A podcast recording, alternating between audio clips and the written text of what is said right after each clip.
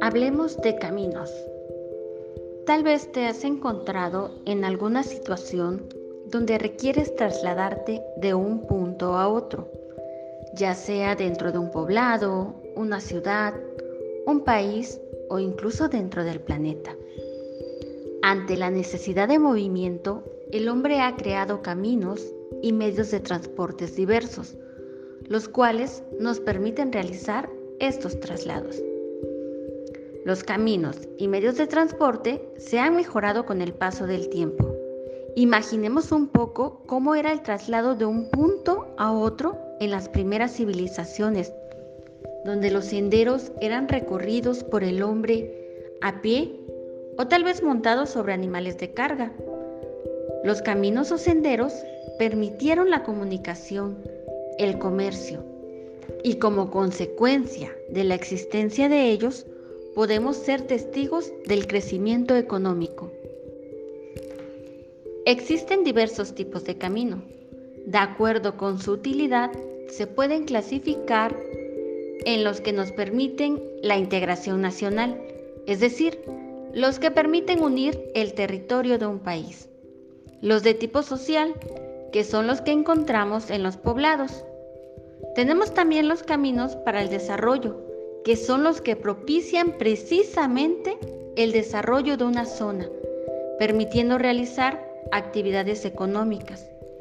Y por último, los caminos que comunican las zonas desarrolladas, cuya finalidad es disminuir los costos de operación de usuarios, así como mejorar el tránsito en los caminos regionales.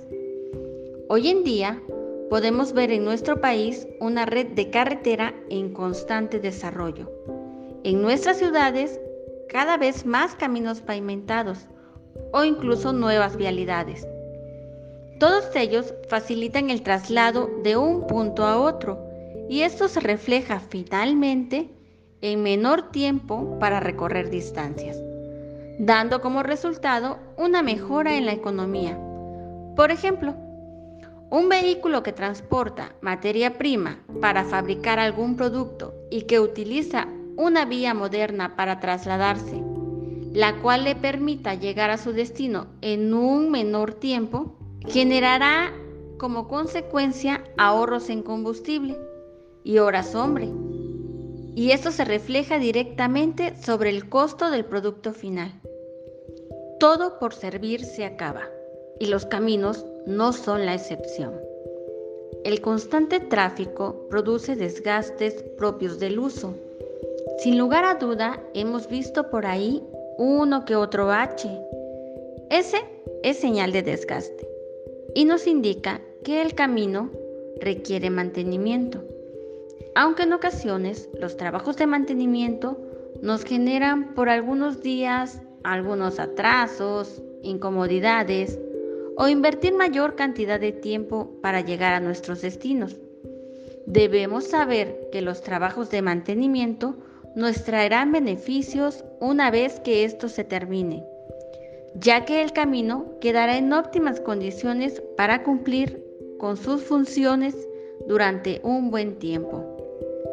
Y nos preguntaremos, ¿cuánto es un buen tiempo?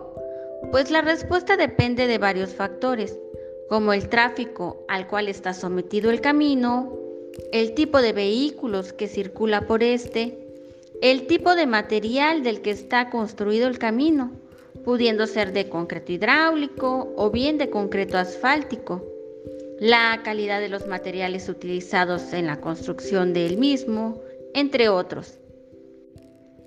Los costos de mantenimiento en ocasiones pueden llegar a ser elevados, sobre todo si se requieren de forma muy frecuente. Diversos factores dan pie a ello, como un mantenimiento mal planeado o la utilización de materiales de baja calidad o que no sean adecuados para el uso que se les está dando. En las últimas décadas se han investigado diversos materiales.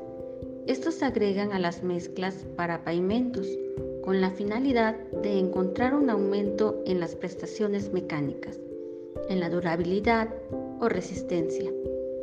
Además de la innovación de materiales y mezclas, también se tienen en cuenta los problemas asociados a la escasez de recursos naturales, al alza en los costos, a la generación de residuos, la demanda actual y futuras demandas por parte de los usuarios. Con el avance en los estudios e investigaciones, podemos mejorar los materiales para la construcción de los caminos, es decir, obtener materiales con mayor resistencia y durabilidad para tener así un menor costo de mantenimiento. Teniendo vías de comunicación efectivas, confiables y con bajos costos de mantenimiento, la economía de una ciudad o país puede crecer y beneficiar notablemente a su población. Mi nombre es Gabriela Hernández Gómez, soy ingeniero civil por la Universidad Veracruzana Campus Coaxacualcos y cuento con la maestría en vías terrestres por la Universidad Valle de Grijalva Campus Tuxtla.